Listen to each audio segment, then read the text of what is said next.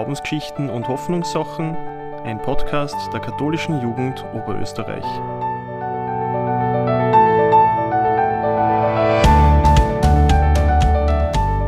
Hallo und herzlich willkommen zu Glaubensgeschichten und Hoffnungssachen, ein Podcast der katholischen Jugend Oberösterreich zu verschiedenen Glaubens- und Hoffnungsthemen. In Vorbereitung auf Ostern haben wir uns vorgenommen, die einzelnen Tage der Karwoche näher zu beleuchten und wollen uns theologisch, psychologisch und auch gesellschaftlich mit ihnen auseinandersetzen. Dazu darf ich sehr herzlich drei Gäste bei uns begrüßen. Irene Huss, sie ist Betriebsseelsorgerin in Braunau, Feuerwehrseelsorgerin und auch als Feuerwehrfrau tätig. Julia Stöger, sie hat Psychologie an der Universität Graz studiert und ist im Bereich Coaching und Training tätig. Vitus Klierer, er hat Theologie in Linz und Tübingen studiert, ist Chorherr im Stift Schlegel und Jugendseelsorger der Diözese Linz. Wir feiern heute äh, den Karfreitag. Am Karfreitag wird Jesus vor das Gericht gestellt und auch verurteilt. Menschen wenden sich von ihm ab, bestreiten, etwas mit ihm zu tun gehabt zu haben. Wir erinnern uns an den Palmsonntag, wo er umjubelt wurde. Jetzt steht er eigentlich ziemlich allein da.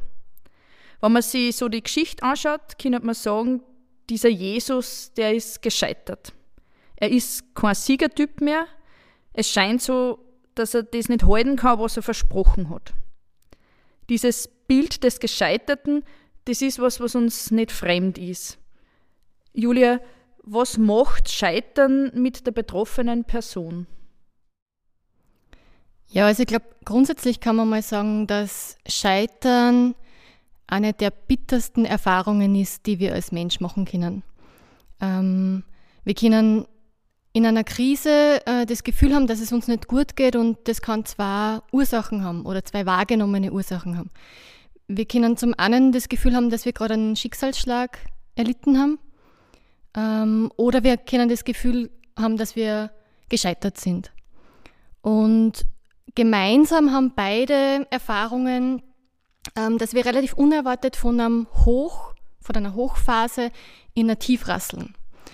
Äh, gemeinsam haben auch beide Erfahrungen, ähm, dass wir das Gefühl haben, wir wissen nicht, wie es weitergeht. Und dieses Gefühl, es ist nichts mehr so, äh, wie es einmal war. Im Kleinen, aber eben auch im Großen. Und das Scheitern äh, oder die Wahrnehmung, gescheitert zu sein, hat aber auch noch eine ganz eine besondere Eigenheit an sich. Ich meine, vielleicht, wenn sich mal jeder ganz kurz ins Gedächtnis ruft, was war denn so der letzte Moment, wo ich das Gefühl gehabt habe, ich bin auf voller Länge gescheitert. Ähm, was dieses Scheitern besonders und eben auch besonders schmerzhaft macht, ist, dass dann noch dazu kommt, dass wir uns eine gewisse Schuld zuschreiben. Dass wir das Gefühl gehabt haben, wir sind zumindest zum Teil mitverantwortlich. Das kann zum Beispiel sein, dass wir ähm, auf eine zerbrochene Beziehung schauen und an einem Punkt sind, wo wir wahrnehmen, was unser Anteil dabei war. Oder das kann sein, dass wir im Beruf ähm, eine Aufgabe verfehlt haben, dass es uns einfach nicht so gelungen ist, die so zu erfüllen, äh, wie wir es uns erhofft haben, bis hin zu dem, dass wir vielleicht auch unseren Job verlieren und uns eine Verantwortung dafür geben. Ähm, das kann sein, dass wir einen Fehler gemacht haben und die Auswirkungen des Fehlers gespüren, dass wir vielleicht auch jemanden verletzt haben damit, ähm, dass wir das Gefühl haben, eine falsche Entscheidung getroffen zu haben oder auch ganz bitter ähm, das Gefühl haben, eine Chance verpasst zu haben. Und all diese Situationen sind, und ich glaube, man kann das auch einfach einmal so sagen, richtig bescheiden. Ja? Äh, man muss nicht immer in jeder Situation, in jedem Moment das Positive sehen. Man kann auch einmal sagen, es ist gerade wirklich bescheiden. Ähm, aber es ist oft tröstlich zu verstehen, was passiert, wenn wir scheitern. Ja, also mir persönlich hilft es schon manchmal, ähm, von dieser emotionalen Ebene ein bisschen in das Verstehen zu kommen und zu schauen, was passiert denn da gerade. Und da gibt es drei Mechanismen, die im Scheitern passieren. Das erste ist, dass wir Enttäuschung erleben. Und Enttäuschung, das kennen vielleicht einige von euch, besteht aus dem Wort Ent und Täuschung. Das heißt, ein Bild, von dem wir vorher gedacht haben, dass es wahr ist, ähm, stellt sich als nicht mehr wahr oder stellt sie als falsch heraus. Und das hat auch eine große Chance und zwar hat es die Chance, klarer zu sehen. Und klarer heißt oft im ersten Moment nicht unbedingt die schöne Seite daran, aber es gibt uns eine ganz eine große Möglichkeit, ähm, langfristig gesehen wieder viel mehr Spielraum im eigenen Handeln und Entscheiden zu sehen, wenn wir die Dinge klarer sehen, also enttäuscht sehen. Das kann zutreffen auf, auf die Welt im Außen, ja, auf eine Beziehung, äh, auf, eine, auf eine Situation, aber auch auf uns selbst. Ja. Wenn wir von uns selbst enttäuscht sind, haben wir sowas wie eine Maske abgenommen und haben uns angeschaut, so wie wir wirklich sind. Und das ist im ersten Moment vielleicht bitter, aber wir erkennen uns ganz anders. Der zweite Punkt ist, dass wir Erwartungen ähm, nicht erfüllen können, wenn wir scheitern. Du hast vorher das Thema angesprochen, man ist nicht mehr der Superheld. Ja? Vielleicht haben wir diese, spüren wir die Erwartung an uns oder haben sie an uns selbst, äh, es immer richtig zu machen oder es immer perfekt zu machen. Und im tiefsten Moment des Scheiterns gelingt es nicht, diese Erwartung zu erfüllen. Und auch da gibt es die Chance, ähm, ich werde nicht in einem positiven Moment, wenn mir alles gelingt, sagen, ah, heute versuche ich keine Erwartungen mehr zu erfüllen. Werde ich nicht machen, ja. Aber wenn es mir sowieso gerade nicht gelingt, weil ich im Scheitern bin, dann kann ich darüber nachdenken, welche Erwartungen möchte ich denn überhaupt ablegen. An mich selbst, aber auch die von anderen. Und das Letzte, was, was beim Scheitern passiert und was es sehr schwierig macht, ist dieses Hilflosigkeitsgefühl, das wir haben, ähm, dass wir nicht wissen, wie wir weiter tun sollen. Und mir persönlich ist es in einer Krisensituation mal so ergangen, dass mir jemand den Rat gegeben hat, schau mal, wo dein nächster Kristallisierungspunkt ist. Also, auch wenn du das Gefühl hast, dass gerade alles zerrinnt, es gibt immer einen Punkt, den du nur gut in der Hand hast. Und wenn es das nur ist, dass ich sage, ich weiß, dass ich in der Früh auf das Knopfball drücke und dann kommt der Kaffee aber. Und mir persönlich ist zum Beispiel so gegangen, dass es einen ganz einen großen Umbruch in meinem Leben gegeben hat, ähm, wie ich mein Studium abgeschlossen habe. Aber ich habe äh, hab gewusst, was jetzt zu tun ist, ist die Diplomarbeit zu schreiben. Und ich habe mich ganz stark konzentriert auf diesen Kristallisierungspunkt, also diesen Punkt in meinem Leben, den ich nur gut in der Hand habe und habe dort meine Energie eingesteckt und habe quasi das Vertrauen aber auch gehabt, dass die anderen Dinge, die jetzt zerflossen sind, sie dann auch mit der Zeit quasi wieder zusammenfügen können. Und ich glaube, wenn man sich einfach dieser drei Punkte bewusst ist, ähm, dann kann es auch gelingen, den bitteren Moment des Scheiterns auszuhalten. Danke, Julia. Du hast uns jetzt ein bisschen auf die persönliche Sicht des Scheiterns hingeführt. Irene, wenn wir jetzt auf die Gesellschaft schauen, ähm, also nicht so sehr auf das einzelne Individuum, sondern auf die Gesellschaft, ähm, wie geht die Gesellschaft mit dem Scheitern von Personen um? Was fällt dir da auf in, in deinem Umfeld vielleicht auch? Wir leben ja in einer Gesellschaft, in der Leistung zählt und tendenziell die Meinung vorherrscht, dass man selber schuld ist, wenn man etwas nicht schafft oder sich zu wenig bemüht hat, zu faul ist äh, oder es nicht wirklich gewollt hat. Ähm, und sehr schnell äh, wird geurteilt und verurteilt. Als Betriebsseelsorgerin erlebe ich es immer wieder, dass Menschen auch aussortiert werden in Firmen, äh, wenn sie krank werden oder wenn sie nicht mehr so leistungsfähig sind, wenn sie älter werden zum Beispiel. Es gibt Menschen, die haben jahrelang über ihre Kräfte für eine Firma gearbeitet und wenn sie dann nicht mehr so können, äh, werden sie nicht mehr gebraucht. Das äh, nehmen wir leider sehr oft wahr. Äh, es ist ja so, dass zum Beispiel psychische Krankheiten nach wie vor nicht so anerkannt sind. Den Betroffenen wird auch sehr schnell mangelnder Wille oder Faulheit unterstellt, wenn sie deshalb zum Beispiel äh, nicht arbeitsfähig sind. Ähm, diese Situation, die wir alle jetzt gemeinsam erleben, diese Situation der äh, Pandemie, dieses Nichts unternehmen können, nirgendwo hinfahren können, keinen Urlaub, keine Sauna, keine Restaurantbesuche, das erleben zum Beispiel armutsbetroffene Menschen ständig.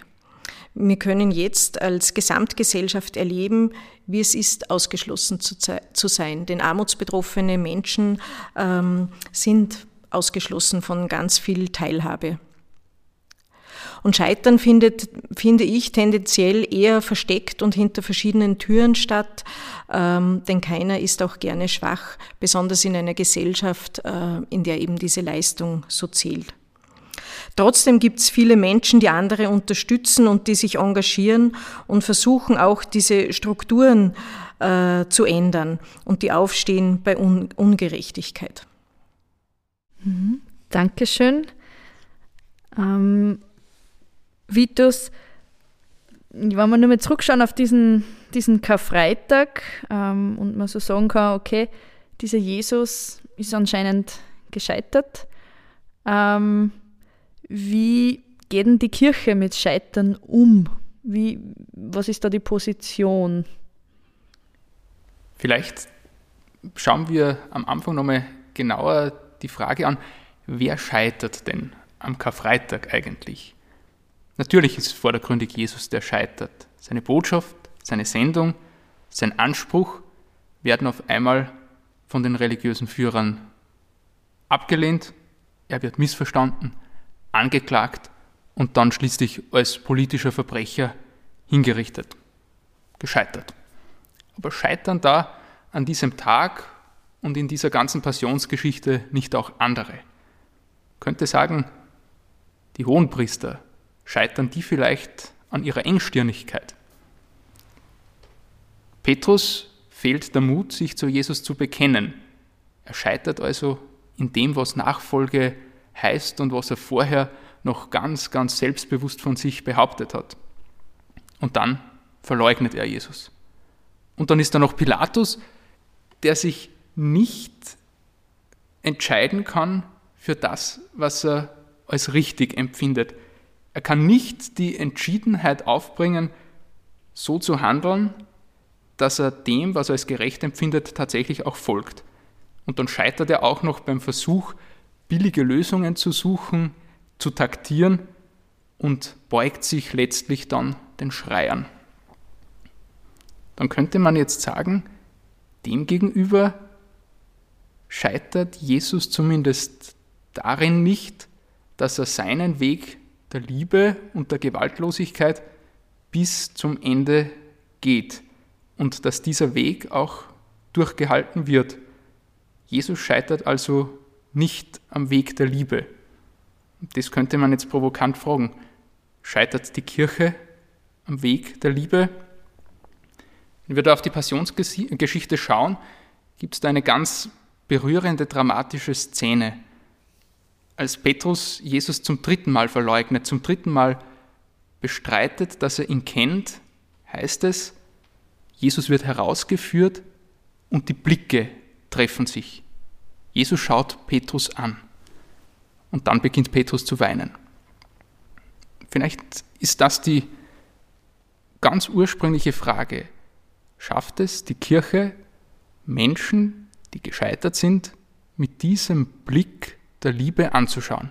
Also nicht achtlos vorbeizugehen, aber auch nicht so hinzuschauen in einer bloßstellenden Art. Und offensichtlich hat dieses liebende Hinschauen dem Petrus etwas von sich selbst erkennen lassen. Und im Umgang mit Gescheiterten tut die Kirche sicherlich gut daran, dem, was sie im Sakrament behauptet, auch im Alltäglichen treu zu bleiben, dass sie nämlich Menschen nicht an ihrem Scheitern festmacht, sondern so wie im Sakrament der Versöhnung sie losspricht von dem, was sie als falsch empfinden und nicht nur das, sondern gerade im Sakrament der Versöhnung ist ja mit der Lossprechung immer auch eine sogenannte Buße verbunden. Das heißt aber, dass ich dem anderen zutraue, sich mit seinem Scheitern auch kreativ auseinanderzusetzen, Wiedergutmachung zu leisten und so auch das Scheitern und seine Folgen in was Kreatives zu verwandeln. Ähm, Karfreitag liegt mir jetzt noch eine Frage auf der Zunge, die mir da irgendwie ja immer stellen muss ähm, und die, glaube ich, auch nicht ganz so einfach zu beantworten ist. Musste Jesus sterben? Musste er diesen Weg gehen? Das ist tatsächlich eine sehr komplexe Frage, gerade die mittelalterliche Theologie kennt bzw. entwirft Konzepte, die die Sendung Jesu systematisieren, die also der Frage nachgehen, warum musste denn Gott eigentlich Mensch werden? Warum gibt es das Jesus-Geschehen überhaupt? Und diese theologischen Richtungen konzipieren die Idee immer aus dem Grund der Notwendigkeit heraus. Es ist also ein Versuch, den Glauben, die Behauptung der Menschwerdung Gottes irgendwie plausibel zu machen und zu sagen, ja, das war notwendig, weil Punkt, Punkt, Punkt. Es geht also darum, den Glauben auf seine Folgerichtigkeit hin zu durchdringen.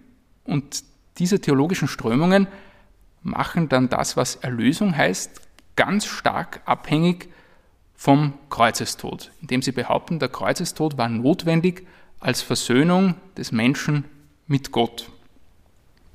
Zu diesen Systematiken sollte man aber bedenken oder sich die Frage stellen, wird denn da nicht Gott auf menschliche Handlungsprinzipien festgemacht? Im Sinne eines Wenn-Dann-Schemas. Wenn ich den Knopf drücke, dann macht der Automat das. Also da habe ich einen sehr, sehr funktionalen Gott. Also das ist sicher der Vorwurf, den sich diese Theologie bei allem Bemühen um Rationalität und um die um das Herausstreichen der Notwendigkeit gefallen lassen muss. Das Sterben Jesu könnte man vielleicht ebenso als Konsequenz seiner Botschaft, seiner Zuwendung Gottes zu den Menschen, die er verkündet und gelebt hat, verstehen. Das heißt, er kommt an einen Punkt, wo sich die Frage stellt, gilt jetzt in dieser Extremsituation auch das, was er immer behauptet hat? Gilt sein Weg der Liebe Gottes, gilt sein Weg der Feindesliebe, der Gewaltlosigkeit bis zur letzten Konsequenz des Todes. Und dann stellt sich die Frage, wenn er diesem Weg nicht untreu werden will, sich selbst untreu werden will, dann gibt es nur die Möglichkeit, diesen Weg zu gehen. Insofern könnte man, um die Frage nochmal aufzugreifen, schon sagen, ja, Jesus unter Anführungszeichen musste sterben als Konsequenz, als Treue zu seinem Weg und seiner Botschaft. Mhm. Danke.